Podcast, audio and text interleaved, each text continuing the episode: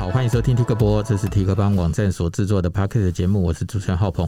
我们会邀请跨领域的工作者来节目中分享和科技有关的看法。那节目开始之前，请记得订阅我们的节目和分享。那今天要讨论的话题其实是手机的感光元件啊，就是说现在大家买手机，除了品牌啊、CPU 啊、荧幕大小啊，我觉得最重视的应该都是拍照的。功能就拍出来照片到底好不好看，可能是大家现在买手机很在乎的一个功能。最近的 Sony Xperia Pro I 推出一寸管光元件的手机，在网络上引起了很多的讨论。但其实早在六年之前，Panasonic 也号称推出过有它叫做有通话功能的相机啊，那是 Lumix DMC 的 CM One 这一款，我也不知道它该叫手机还相机，因为它看起来就像是一个相机，只是背面是像 Android 那样的手机。那感光元件的尺寸越大，代表着相机的成像品质会更好吗？那我们今天就请那个 Tik 帮的编辑俊良来和大家聊一下这个关于手机感光元件跟拍照的成像品质之间的这一个话题哦。那俊良跟大家打个招呼吧。嗨，大家好，我是 Tik 帮的编辑俊良。我的第一个问题是说，使用一寸感光元件的手机真的很厉害吗？诶、其实以机构设计来看，使用一寸感光元件的手机是还蛮厉害。但是为什么大家都不用一寸感光元件呢？其实这种事情在二零一五年的 Panasonic CM1 就做到了。那为什么这之间大家不做这种事情？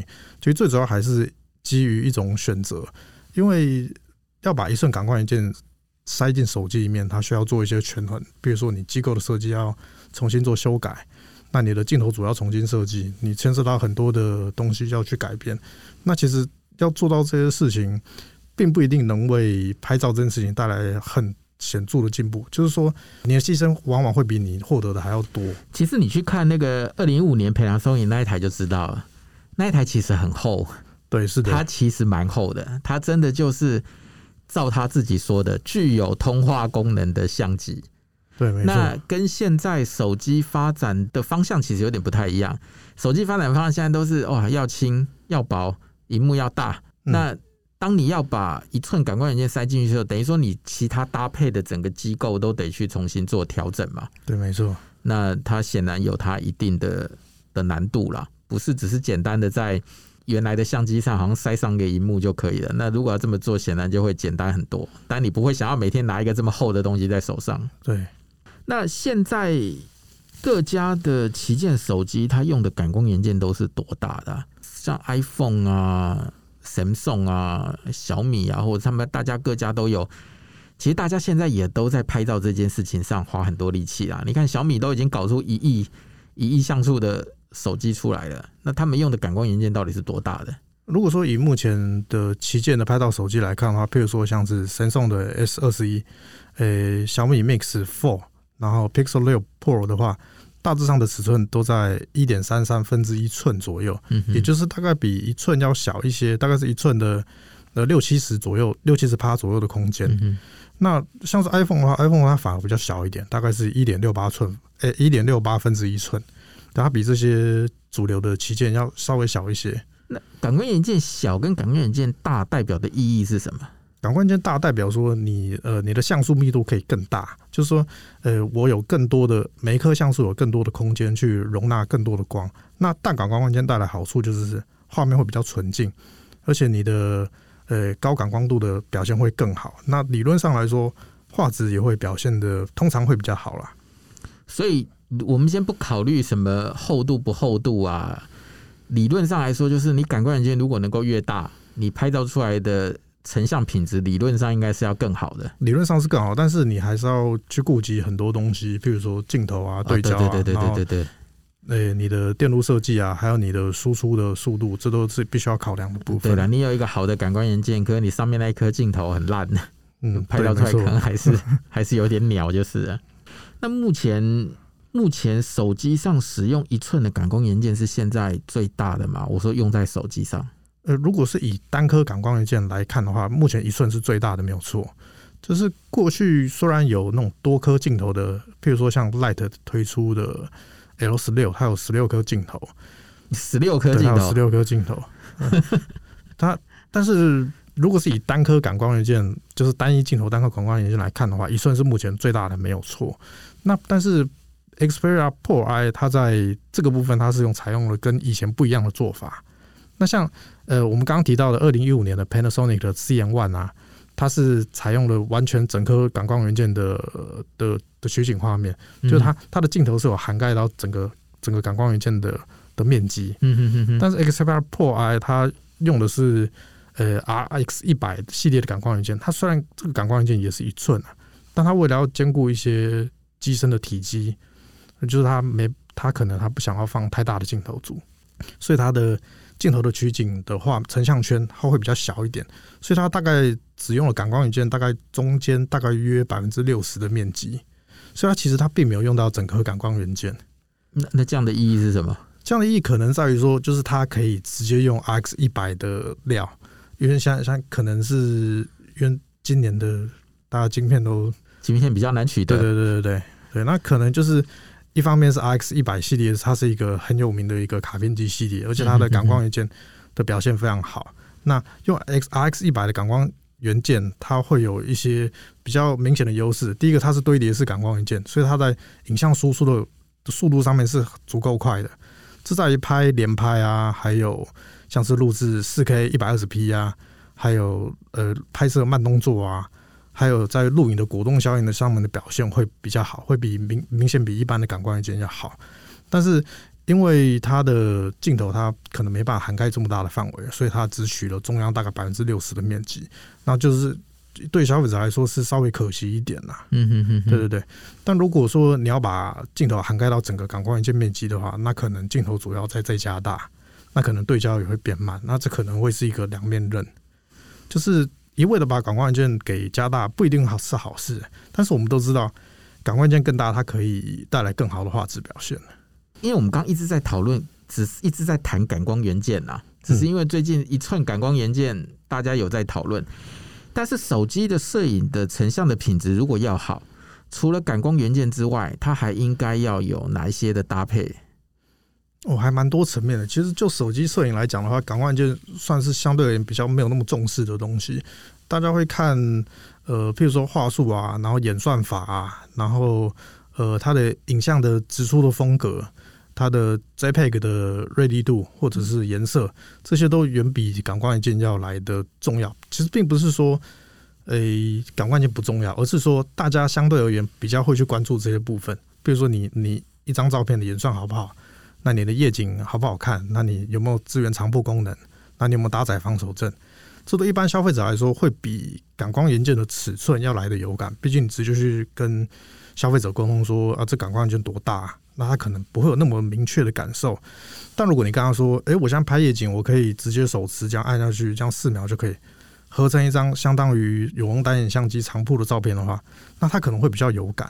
所以其实重点还是在于后端的软体调教。那对手机来说，它的硬体固然是有一些限制在，但目前的手机演算，因为它搭载了相当高科技的晶片，所以它可以做到很多的演算功能，包括一些深度学习、机器学习的部分，还有一些 AI 演算的部分，还有一些庞大资料库，可以帮助它去判断这些影像。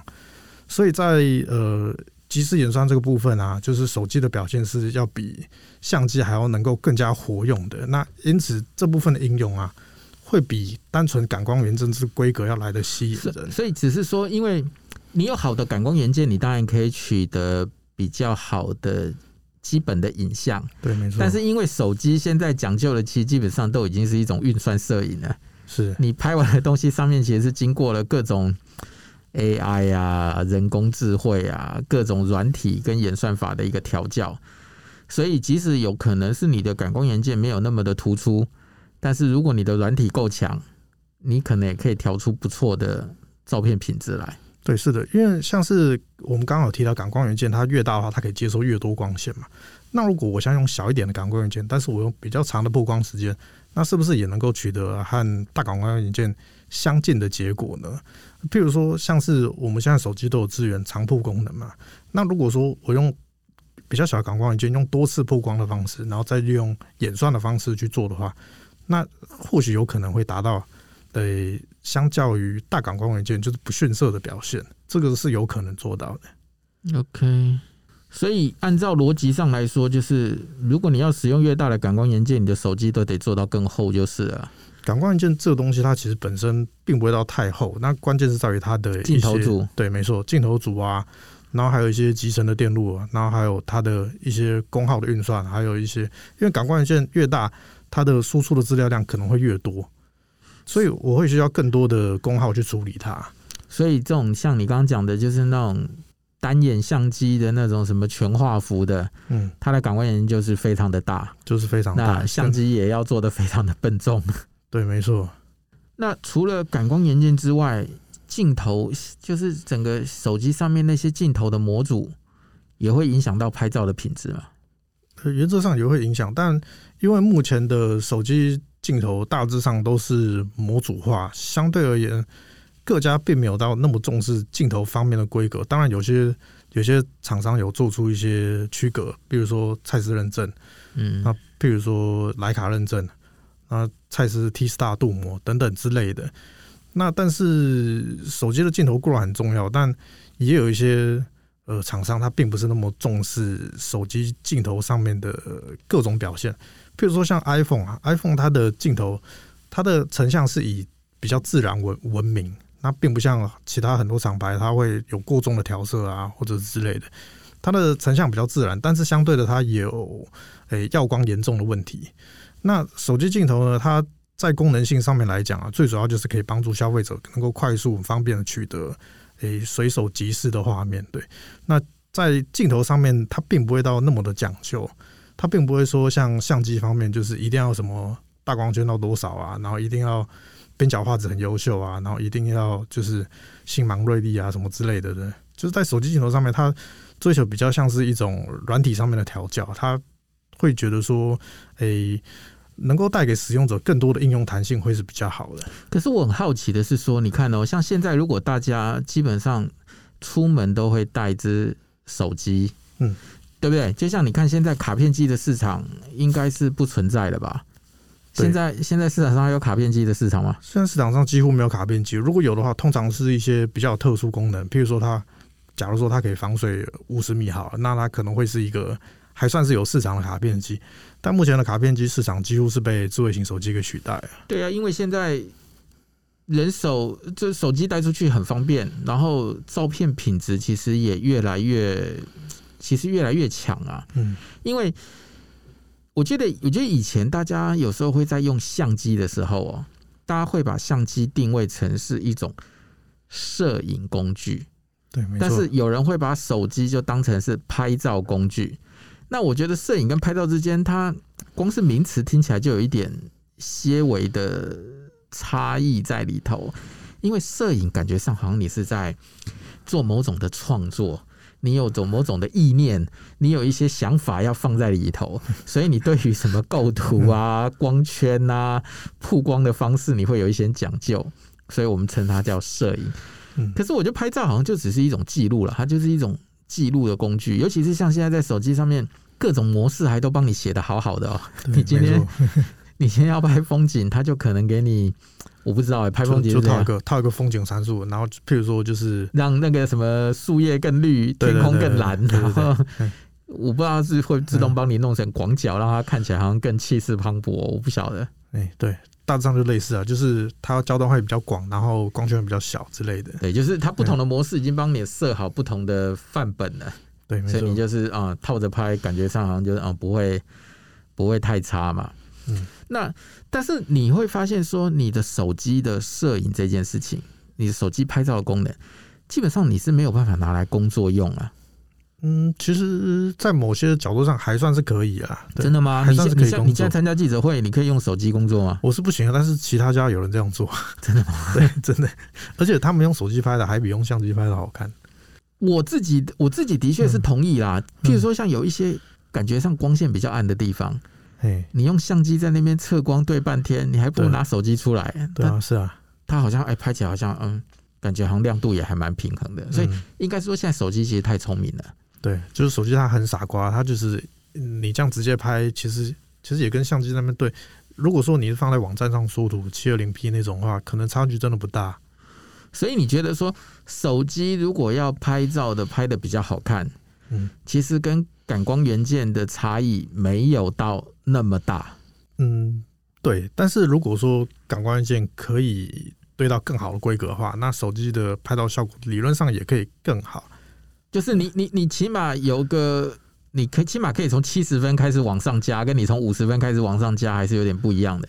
哎，对，是的，但是这是单纯就影像品质的角度来讲啊，嗯哼哼，但是有些东西并不一定是可以从影像的品质来衡量，譬如说使用体验，譬如说我这个软体操作顺不顺畅，嗯哼，那我用我用这台手机拍照愉不愉快，譬如说它对焦快不快，然后出来的，譬如说有时候你按一张照片，它可能要运算很久，那这个使用使用体验就不好。所以你现在讲的东西是说，当你在手机摄影的时候，嗯。在讨论的东西已经不是那种零组件的优劣了，对，它已经不是一个对对对整体战力的表现。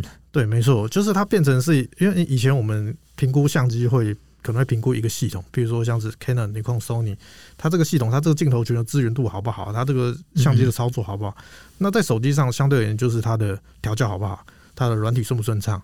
它的直出的风格怎么样？就是各式各样，就是就像你刚刚讲的，我我我对焦会要不要对很久？对，就是然后存档的时候存怎么样？开始录影的时候会不会这个那个这个那个？就它是整体的一个体验。对对对，它其实是提供一个前端处处理的一个数据提供。嗯嗯，比如说就像是我现在如果要炒一盘菜，这个菜新不新鲜，当然会影响到。我我最后的成菜的表现，但如果说我现在调味不做的不好，然后我的火候不对，那这个菜也是可以炒烂的。嗯，但菜不新鲜，就是多加盐巴、多加酱油就好了。这就是目前手机的应对方式。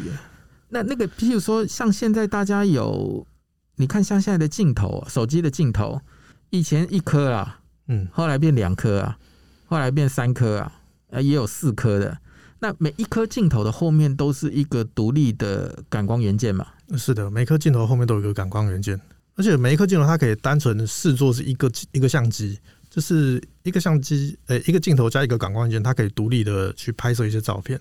嗯哼。那如果说一个镜头它有三颗镜头，其实相当于是有三个相机的概念。那我，譬如说我们刚一开始在谈的一寸的感光元件，对不对？嗯。那基本上不太可能说，在同一只手机里头有三颗镜头就放三颗一寸的感光元件嘛？嗯，目前还没有人这样做，但未来说不定会有。像比如说 Xperia Pro I 啊，它的做法是在主镜头，也就是目前各家厂商都放最多规格的主镜头，它是采用一寸感光元件。嗯嗯嗯。但是另外两颗超广角和望远镜头，它就没有放这么大的感光元件，它是放一般尺寸的感光元件。那嗯，像之前在二零一五年的时候，有一家叫 Light 的厂商，它推出了一只叫做 L 十六的手机。嗯哼，它有十六颗镜头，也就是有十六个感光元件。你说手机的后面塞十六个镜头啊？对，没错。哇，那有密集恐惧症的人看到就昏倒了。对，那实在是非常酷的一只手机。但那它十六颗镜头的功能都一样吗？欸，不一样，它的焦段不同，然后可以拍的一些呃功能也不太相同。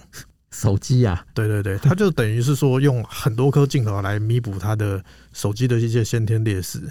所以你的意思说，它十六颗手机各负担不同的焦段或干嘛？所以当我在拍一张照片的同时，我可能把不同的资讯都一起记录进来，然后再再进到手机里头，自己想办法去处理，就是了。对对对。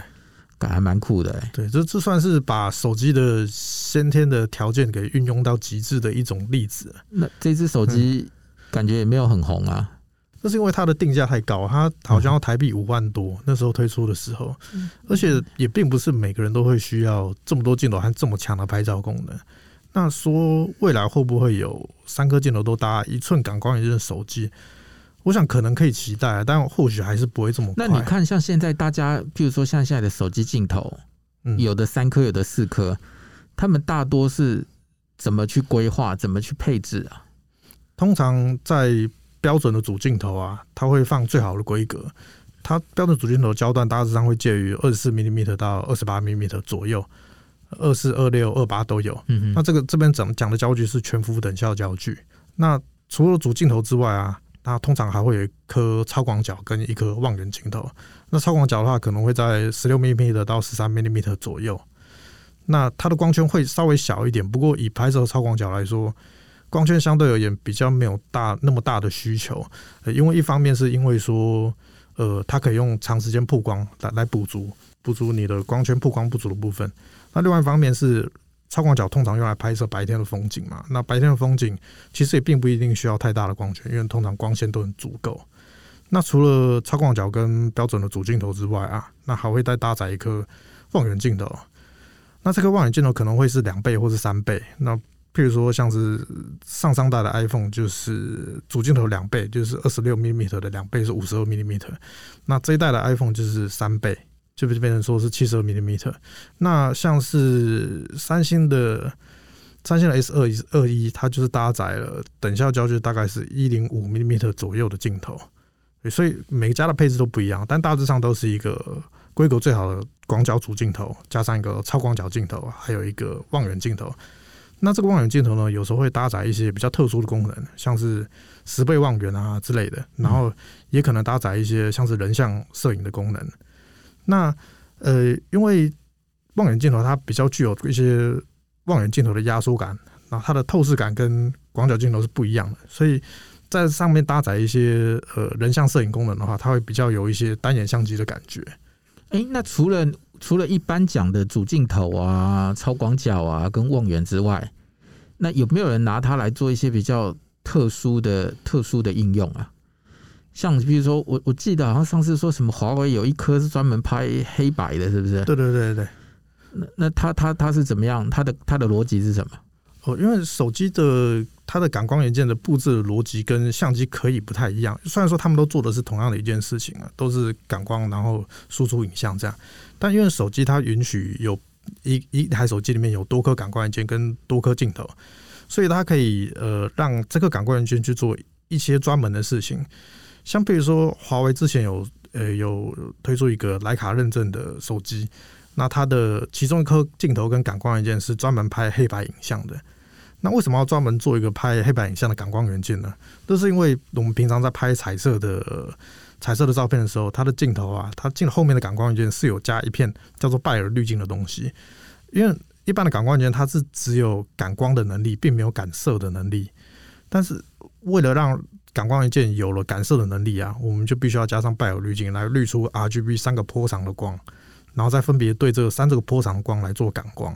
那正常的光线在经过拜耳滤镜之后，它的光线会被一定程度的衰减，所以它的感光的能力会比嗯没有经过拜耳滤镜要来得弱一些。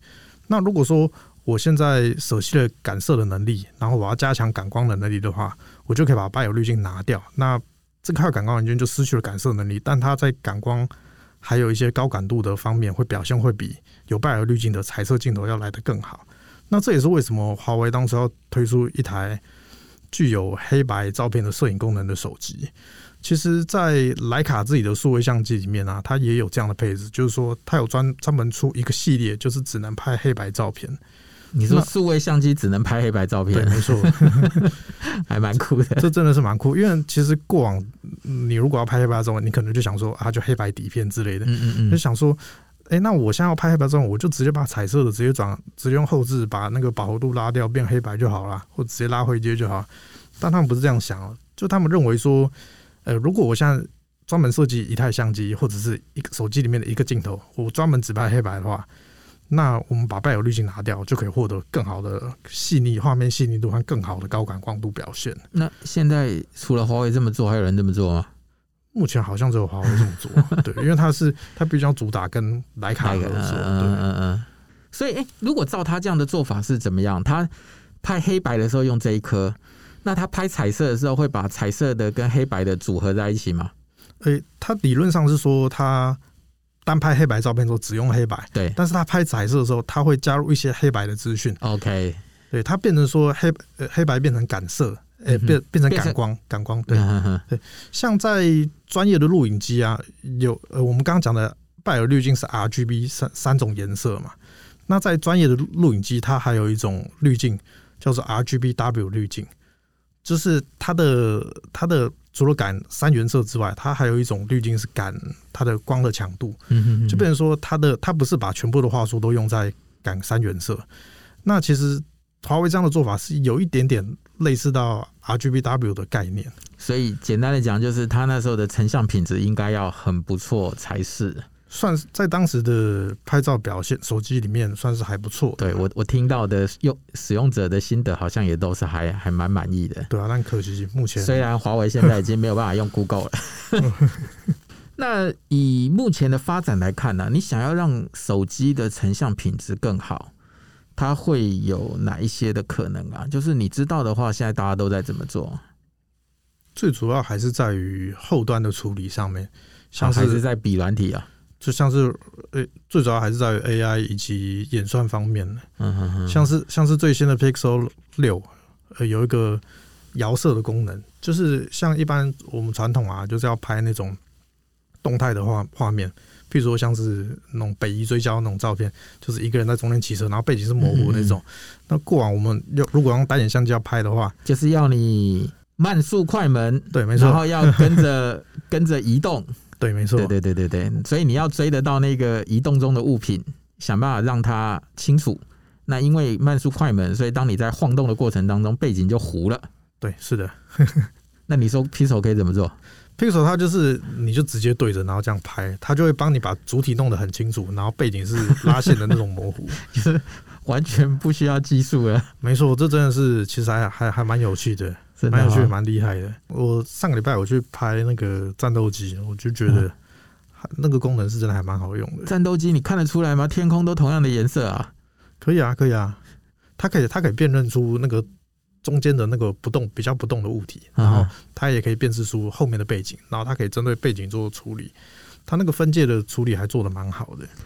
所以反正现在就是你只要买一只很强的手机，你随便按那个照片看起来都还有一定的水准。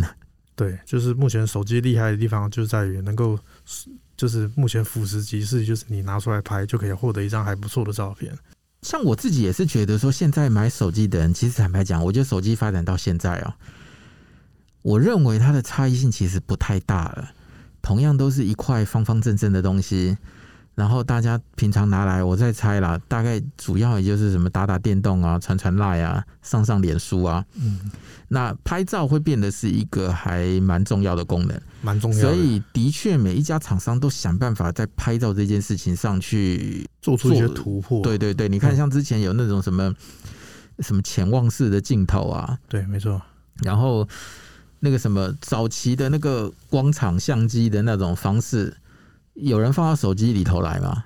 工厂目前好像还没有，也还没有。对，就是应用，大家就是想尽办法要在拍照这件事情上取得取得突破。那就你目前看起来，还会有什么样的东西会让它看起来会比较成功一点？就是就目前大家都在做的努力，因为手机它因为它目前的物理限制啊，它可能没办法放入太大的感光元件跟太大的镜组，那所以它相对应的它补偿措施就是。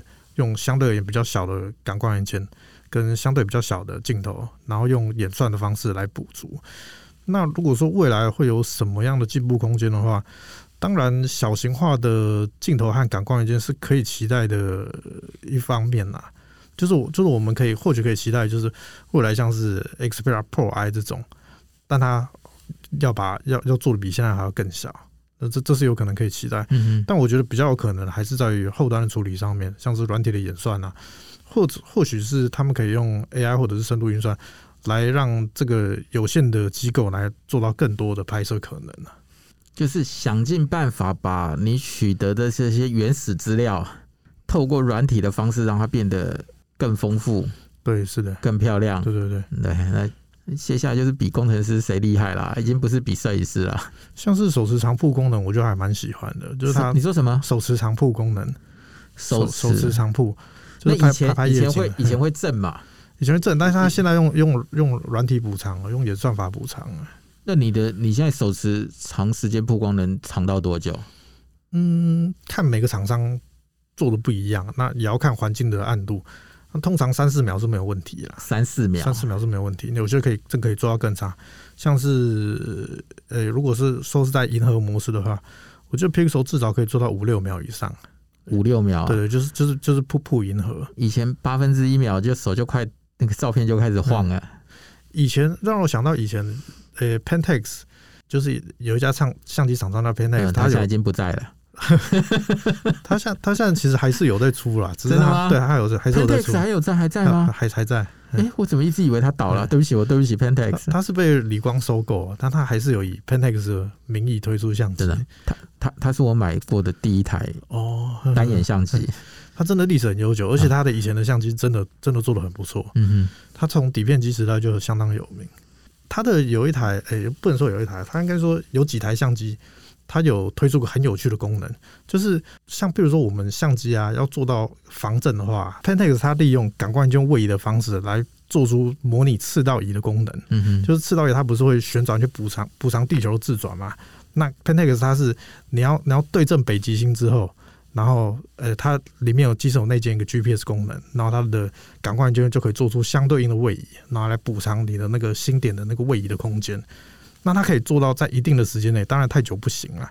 在一定的时间，它的它的星点是不会脱线的。那所以说，你可以利用它这个功能，然后在没有购入赤道仪的的状况下去拍一些深空天体之类的，或者是拍银河，这些都是可以的。那这这个我觉得是一个很有趣的应用，但是这样的功能啊，在手机上要做到就是相对很容易的。我只要调整我的演算法，对我只要调整我要把把星点全部叠在一起，这样其实就可以了。所以这也是为什么现在手机摄影会这么威胁相机的原因，就是以往我要相机，我要花很多技术，用一些对比较原始的方案来去解决这些问题，但现在手机可以用演算法来达成这些功能。可是你会发现说，也因为这些软体科技的进步，我认为对摄影这件事情的本质也发生了很多的改变呢。你知道，就像我现在在一些脸书的社团上看，大家有一些什么什么手机摄影分享的群组啊，底下我看最常。被人家问的东西都是有没有后置？对，没错，就是你你这你这照片到底是不是调出来的？可是我觉得这个这个其实并没有那么重要啊，因为手机它的它的原始的图像从从拍摄到输出，它本身就是一个后置的过程啊。哦，你你孩子，你这个谈到最后，那就是一个很大的一个，我我我认为再谈下去就会变哲学了啦。所以我觉得我们可能就在这边先 先先挡住就好了。那我我们刚讲的其实是一些，譬如说你说不管是你拍照啊，或者是什么感光元件啊，后面的演算这件事情，在测光系统上，相机跟手机有没有本质上的差异啊？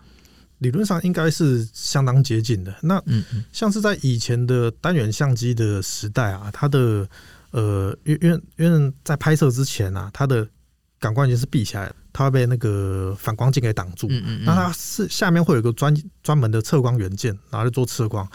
它的测光并没办法完全针对全画面，它针对几个测光点来做测光。但现在进入到无反光镜的时代，它的感光元件是全时开启的，就是它它只要你取景的时候，你就是整个广光元件就是受光的，所以它可以及时做到测光。那其实跟手机已经相当相当类似了，它的。测光的原理已经已经已经非常接近了，所以手机一样可以做到什么点测光啊、平均测光这些事情。所以手机的话就变成说你在荧幕上点一下，然后它就针对这个地方做加权。Uh. 那相机的话，它还是有一些比较特殊的功能啊，像譬如说，譬如说我现在在室内，然后要拍一个体操选手，但周围都是暗的，那那我要确保这个体操选手他的这个曝光不会曝光值不会爆掉。那我我就可以在一些相机上面，它设定一个重点测光功能，就是它可以确保这个拍摄的主体它不会爆掉，然后整体的画面就还是清晰的。既然说拍照是手机一个很重要的功能嘛，那每一家手机厂商自己的调教的东西也都不太一样，所以有时候你会发现说，在那个网络上的一些盲测哦，你会发现有些人一看到就说：“哎，看这种颜色，一看就知道叉叉蓝。”对，这种一看就是叉叉叉，什么这种叉叉家的特色很明显。嗯，那当然，我觉得每个人有每个人不同的喜好啦。有些人可能就会喜欢说，他最好保持原样。嗯，那我需要调整的时候，我可能会自己再用软体去做调教。那有些人就会觉得说，你一开始就把我拍的这么艳，嗯，那我如果不要的时候，我好像没有办法再做其他的设定。那假设好了，假设我们今天一直在谈论说，什么一创感光元件到底厉不厉害或干嘛？那今天如果有一个人，他要到他要买手机的时候，他要怎么样知道这个手机拍照出来厉不厉害？他可以拍哪些东西或测哪些东西来来感觉一下他的相机到底厉不厉害？或者你们觉得，你们凭嗯你你作为一个相机专业编辑，你在看那个相机拍照出来的照片好不好的时候，你都是怎么在评断它好或不好？看哪些地方？我觉得这个部分可以从我们怎么来测一只手机来讲起。嗯我我我其实应该说，我我觉得一般消费者可以试着去看一下，就是呃，我们专业编辑是怎么样去测一个手机，用什么样的角度来评断一个手机的好坏。那当然，一般消费者看的跟我我们编辑看的一定会不一样，但我们能给读者看的就是我们尽量呈现每一个面相。那如果说以拍照来讲的话，我们呃，以白天拍照来讲，我们一定会拍的就是像是顺光，一定会有，一定会有一卡，然后逆光一定会有一卡。嗯嗯那这个看的是你你镜头的感光元件，还有镜头的模组本身在顺光时的色彩表现，以及你逆光时的抗耀光，还有对比的对比的处理啊，反差的处理啊，你的饱和度表现够不够好？那有些有些手机它在逆光时，它会有很很好的 HDR，那这个也是可以看的。